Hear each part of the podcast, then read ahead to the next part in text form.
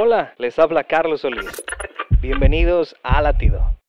La mayoría de las personas tenemos miedo a estar en la nada. Nada de dinero, nada de amigos, nada de oportunidades. Solo tú y la nada con tus bolsillos vacíos. Pero hay algo asombroso con la nada. Y es que Dios ya estuvo en la nada y de la nada Dios hizo todo. Así que levántate, sacude tus bolsillos y confía en Dios, porque este podría ser el inicio de algo maravilloso. Romanos 8:28 dice, Ahora bien, sabemos que Dios dispone todas las cosas para el bien de quienes lo aman, los que han sido llamados de acuerdo con su propósito.